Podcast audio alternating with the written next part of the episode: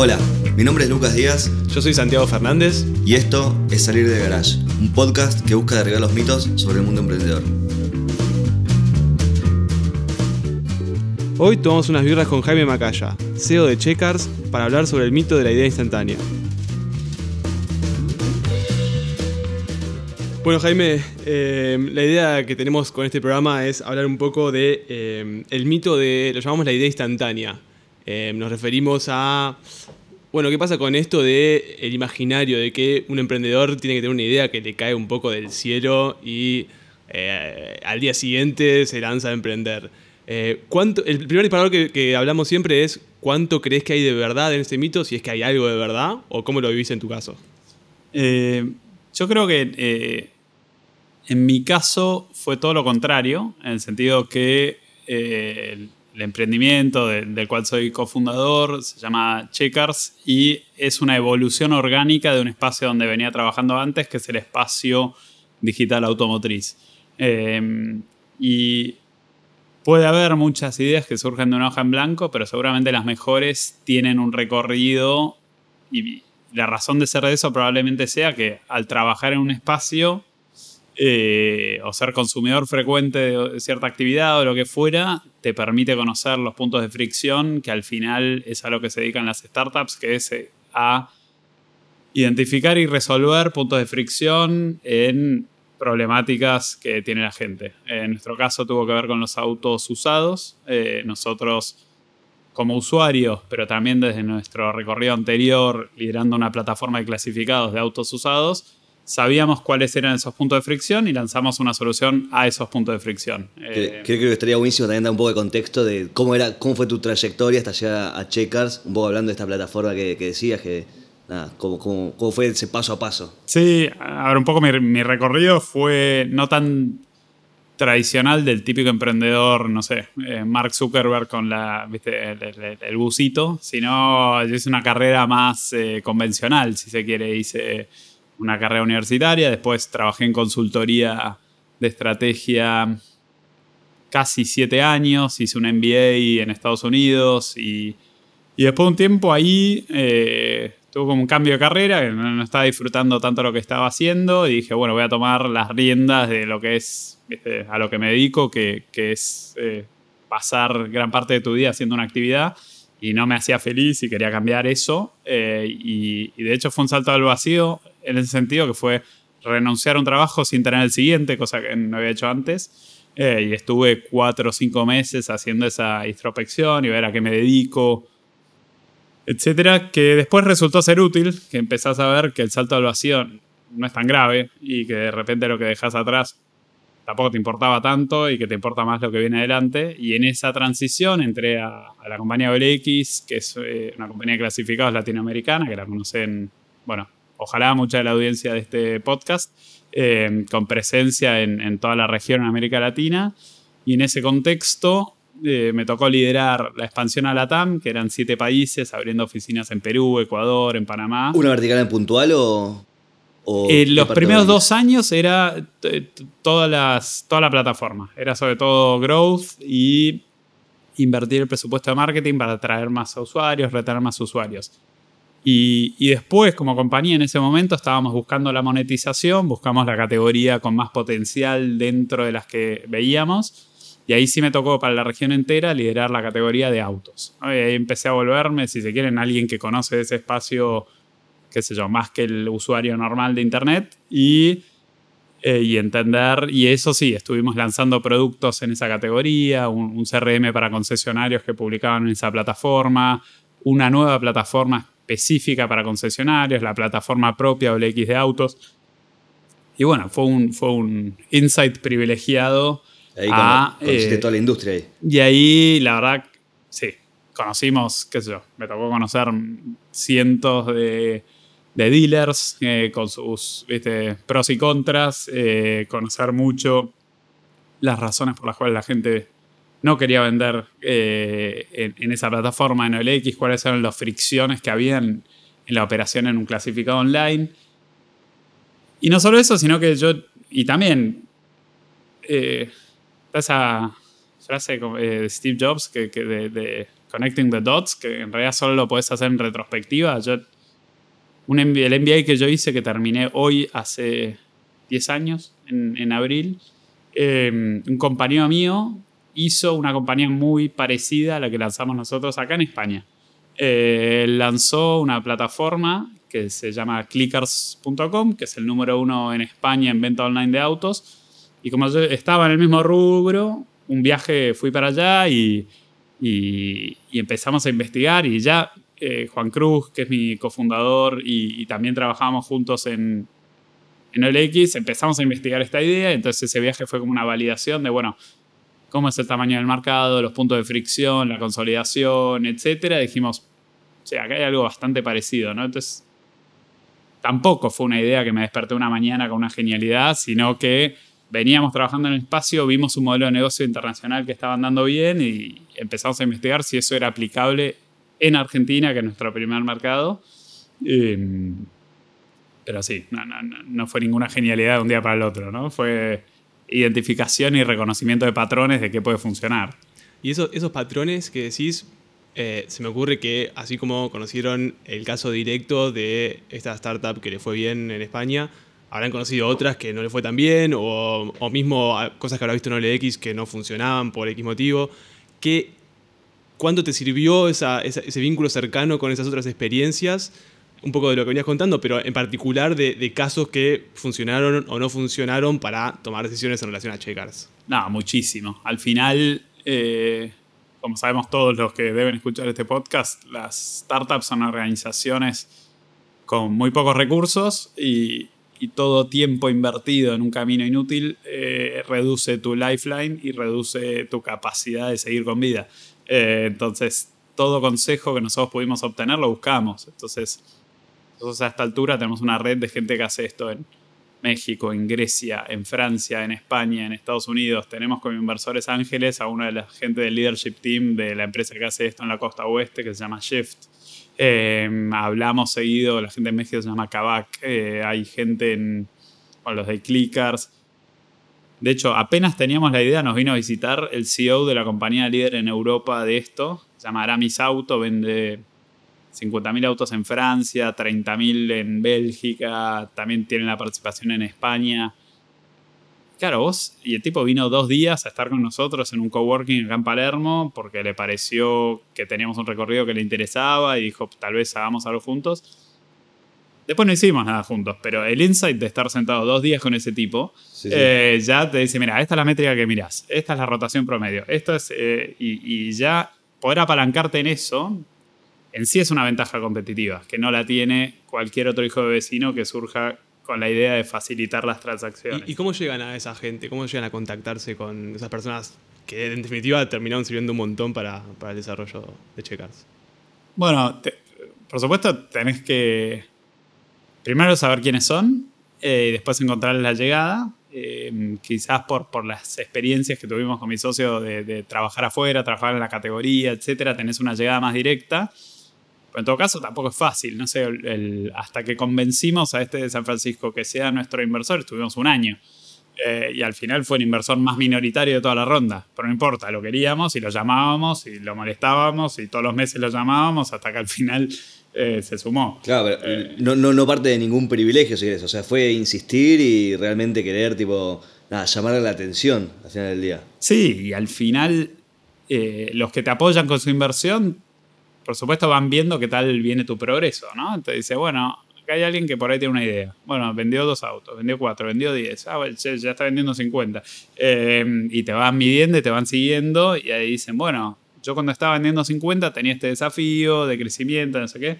Y está en uno, también ser humilde como para decir, tengo mucho para aprender de esta gente que, y además hubo, en nuestro vertical explosiones eh, muy visibles. Hubo una compañía de Estados Unidos se llamaba Pipi que levantó, eh, entiendo que 160 millones de dólares y dentro de un año y medio eh, esa compañía salió rescatada y no valía nada. Y, tenés que tener muchísimo cuidado con un montón de cosas y tuvimos la suerte de hablar con gente de esa empresa y me dijo, mira, nuestros tres errores fueron estos lo que creo que lo que estamos llegando es como que está bueno tener estos referentes, estos modelos que están apareciendo en otras partes del mundo, como para aprender tanto de las cosas que hicieron bien como de este caso de VP, de cómo no, no la pegó o al contrario, cómo se la pegó. Para nosotros fue, fue increíble y es increíble. O sea, vos tenés bench, si sos curioso y ves los benchmarks todo el tiempo, tenés mucho para aprender. Eh, terminás validándolo vos. No sé, una, uno de los errores de estas compañías internacionales, el, nuestro es un modelo de un e-commerce de autos que atiende tanto al vendedor como al comprador. El vendedor tiene como puntos de fricción eh, querer resolver la transacción rápido, quedarse tranquilo que el auto queda formalmente transferido.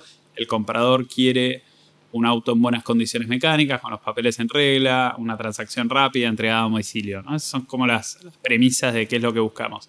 Y sobre todo ese insight, por ejemplo, teníamos que el vendedor eh, quiere que le compres el auto y te lo lleves.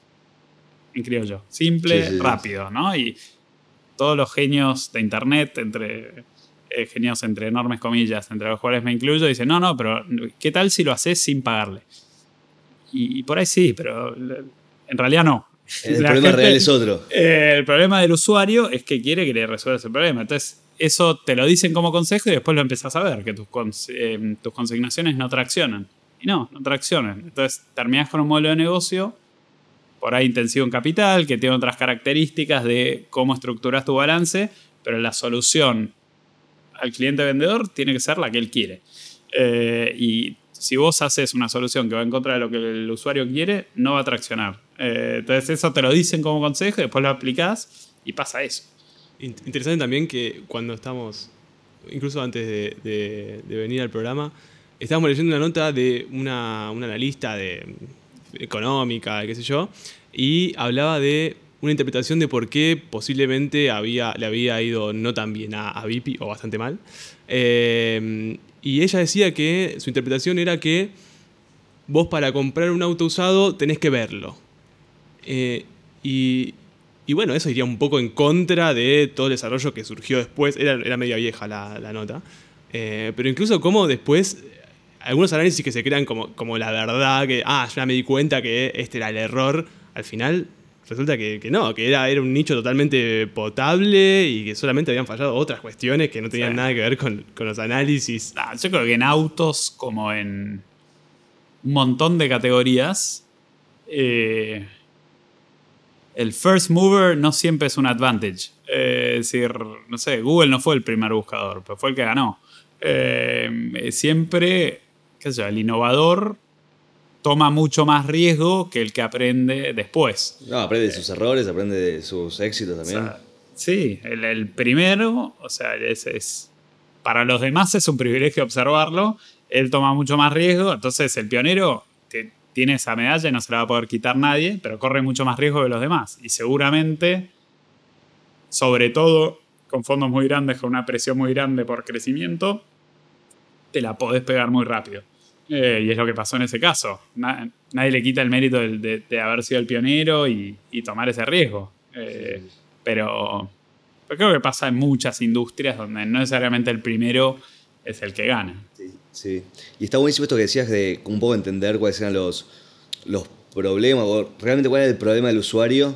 ¿Ustedes lanzaron checkers con, con, la solución que es hoy en día o medio que la fueron adaptando a medida que fueron metiéndose más y más en la industria y conociendo más a los que realmente estaban solucionando un problema. No, la fuimos adaptando. Sí teníamos una identificación de cuáles eran los puntos de fricción. Sí teníamos cómo lo habían solucionado otros países. No teníamos la solución que tenemos actualmente eh, adaptada a Argentina. Por ejemplo, seguimos. Em, qué bueno sería poder comprar un auto usado online y que me lo entreguen a mi casa y sin tener que ocuparme de todo.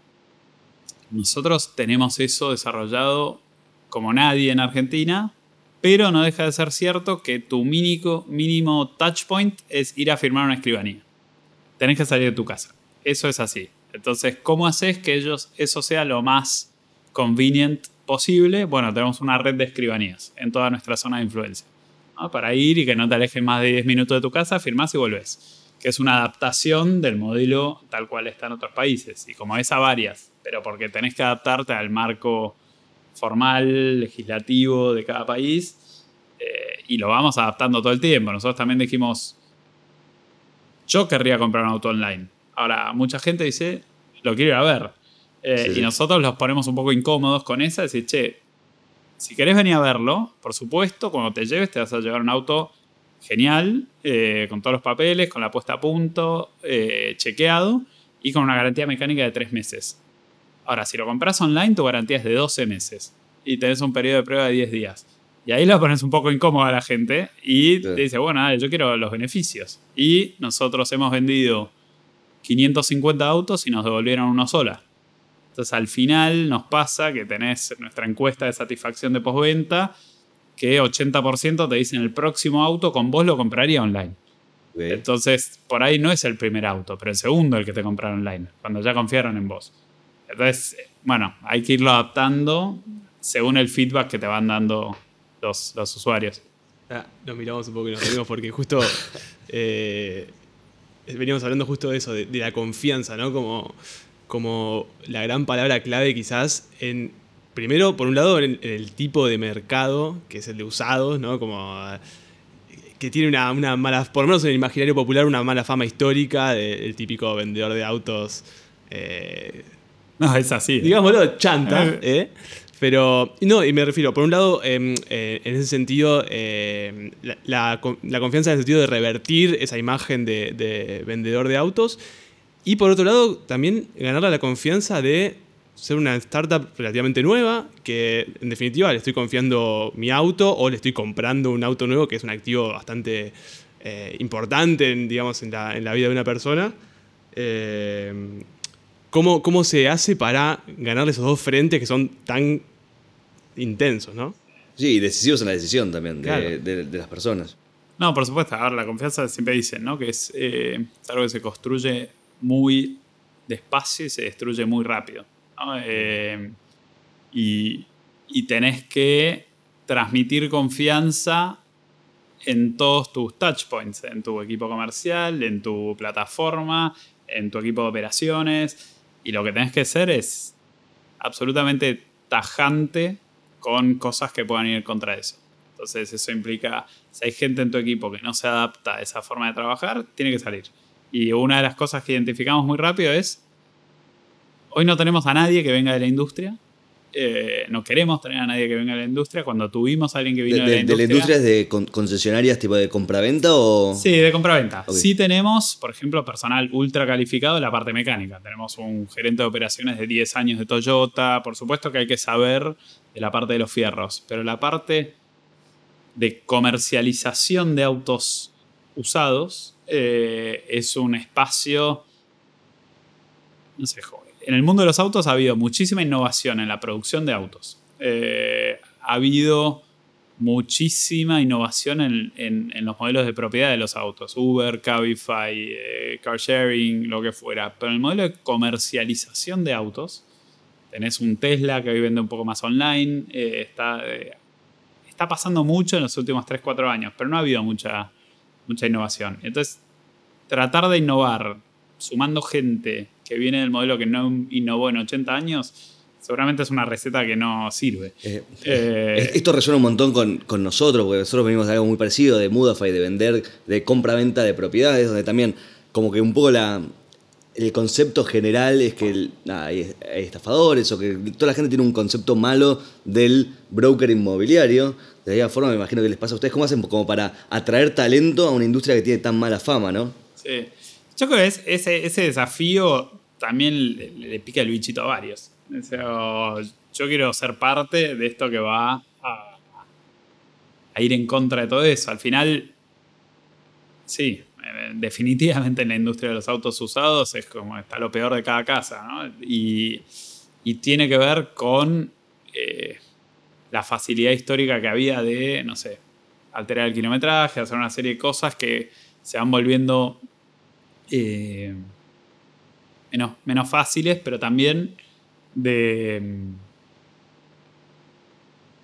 de dar vuelta al modelo de negocio. En nuestro caso, eh, tenemos, en vez de tener, yo, locales a la calle, gasto eh, en concesionarias físicas, muchísimos vendedores de piso, estructuras hiperpesadas, somos estructuras más livianas con depósitos que no tienen que estar en, zona prime, eh, menos vendedor vieja escuela y más call center de atención al cliente y de servicio. Entonces te cambia la estructura de costos de una manera que te permite hacerlo más escalable. Y al hacerlo más escalable y permitiéndote tomar fondeo de deuda y una serie de cosas, eh, muchas veces decimos nosotros que muchos de los actores que están hoy en este sector, para jugar este partido, tienen que morirse y volver a nacer.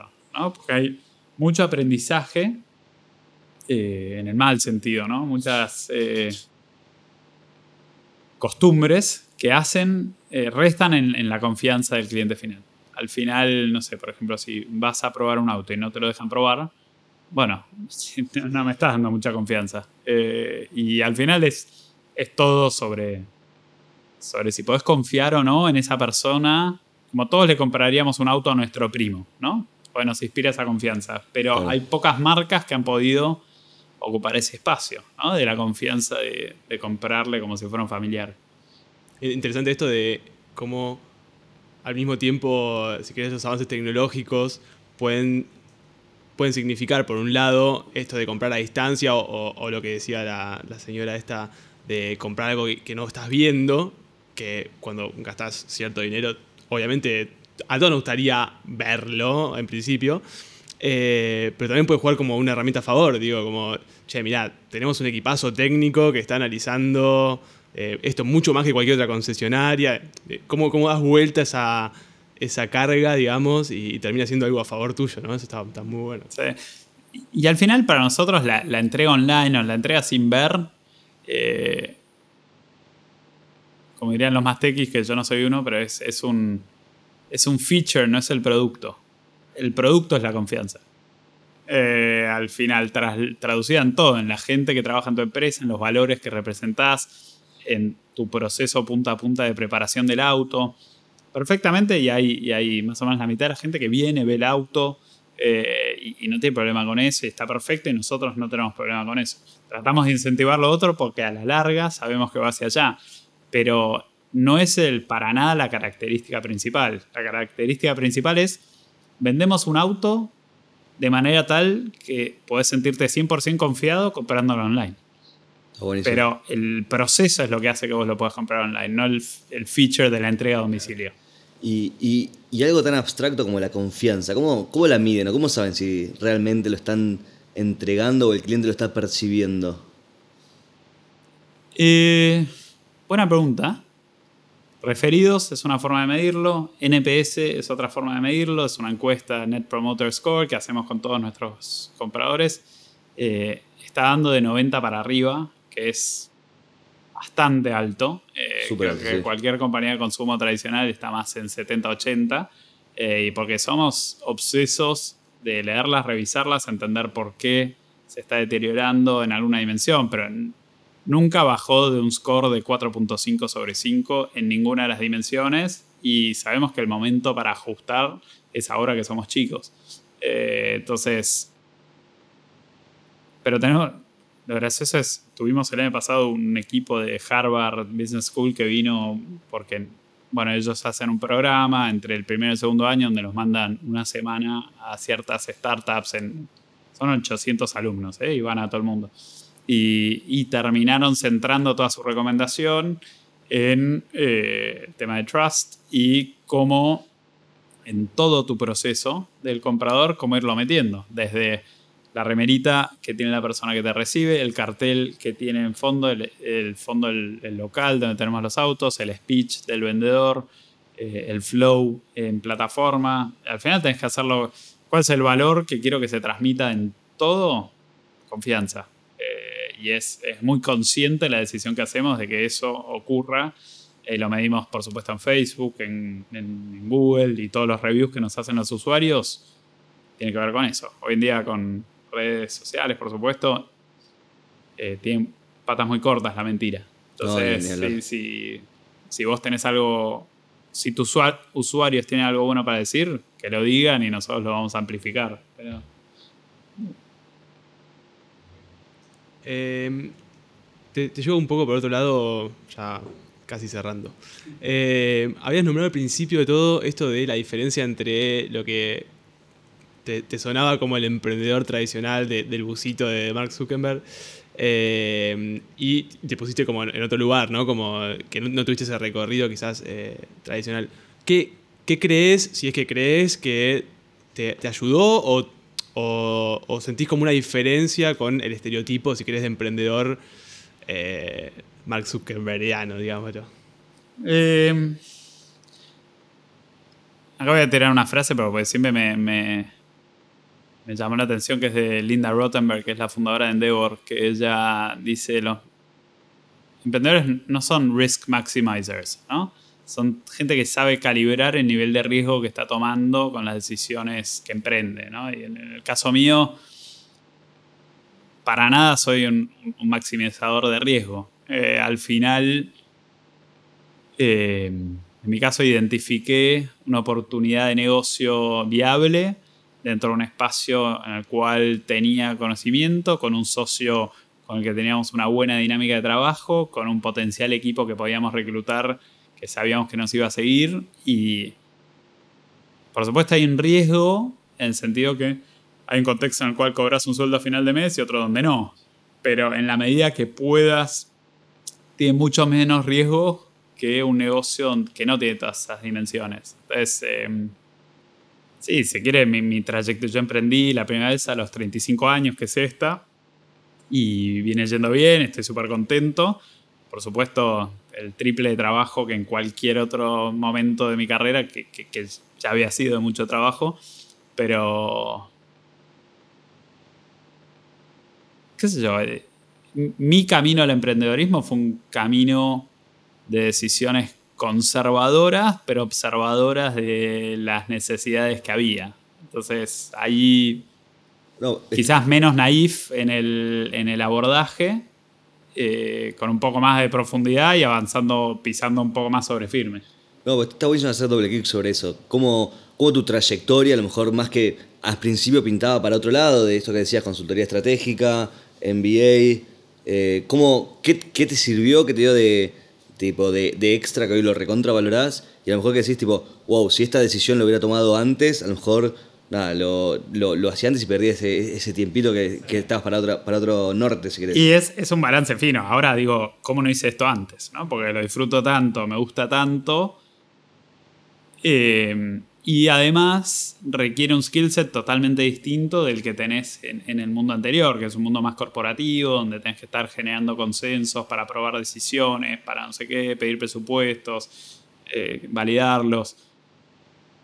Y mucho de lo que aprendiste lo tenés que desaprender. Porque... Y ahí creo que nos complementamos muy bien con mi socio, que es ocho años más chico que yo, es un gran operador y entonces hicimos un buen balance y eso para nosotros fue un súper activo ser tan complementarios.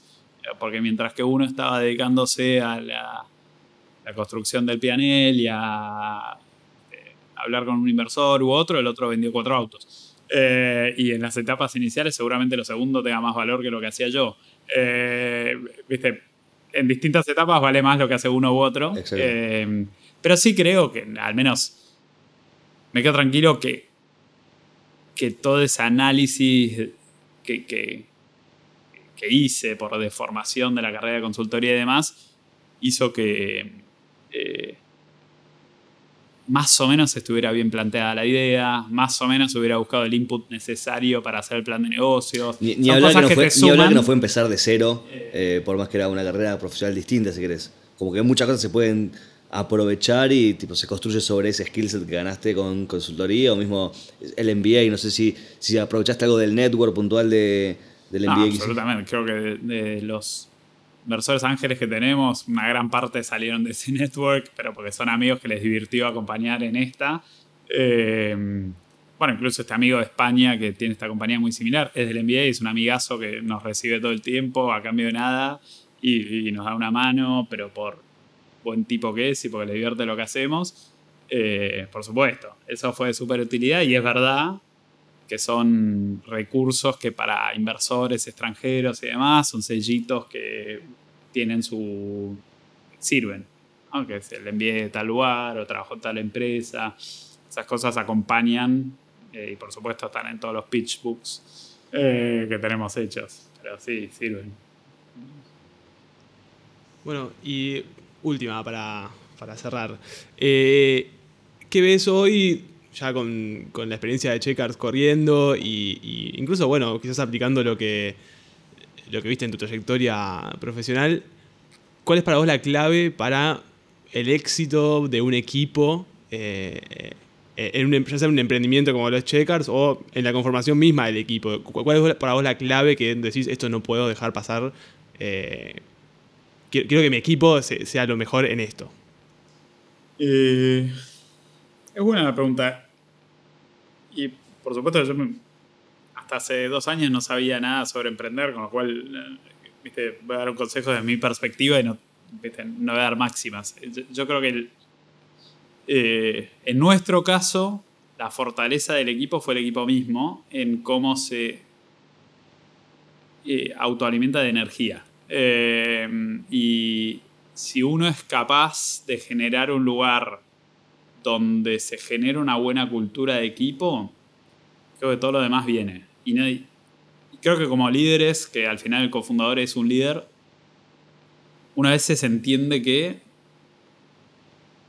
uno tiene que liderar todas las dimensiones de ese equipo y no es así. Uno tiene que ser un facilitador de que se genere una dinámica de equipo eh, que ayude a todos los demás a ser mejores de lo que eran y, y se ayuden entre sí. Nosotros tuvimos... Diría que es una suerte, porque uno se va cruzando con gente que no los conocías y de repente están en tu equipo. Y esos terminan siendo el motor de muchas de las cosas que pasan. Y, no, uno no puede atribuirse esa medalla porque no conocía a esa gente antes de lanzar. Eh, pero sí teniendo el ojo de, de poder sumar a la gente que aporte a la causa por encima de su función, eh, que crea en los valores de lo que hace la empresa, en que sepa, eh, no sé, hoy somos 35 personas y pasan un montón de cosas, de las cuales por supuesto no estoy ni enterado, y que tienen que ver con esa generación de esa cultura, hay gente que se apoya entre unos y otros. Eh, uno dentro de los cofundadores está la responsabilidad de establecer una visión, de, asegurar que el fondeo está, ahí, eh, de, poner unas metas y demás, pero el, cómo la gente hace las cosas y, por qué y qué los motiva, eh, al final es tu, tu activo principal. Eh, y en, nuestro caso fue eso, ¿no? La, diría que la capacidad de generar equipo debe ser de las cosas que seguramente miren los venture capitals más de cerca, eh, que es, está bien, este, esta persona es un loco, se decidió emprender, genial, hasta ahí aplausos. Ahora, ¿es capaz de que alguien lo siga con esta ¿Cómo visión? hace que, un equipo lo siga a él, esa visión loca que tiene, no? Eh, al final, porque locos hay un montón, pero digo, ¿cómo haces que inversores te sigan sobre esa visión, un equipo te siga sobre esa visión, eh, que ese equipo quiera recomendar a otras personas para trabajar en ese equipo. Y ahí es donde es un equilibrio que es cuando se produce es espectacular. Buenísimo. Gracias, Jaime. a ustedes, gracias chicos. Muy divertido.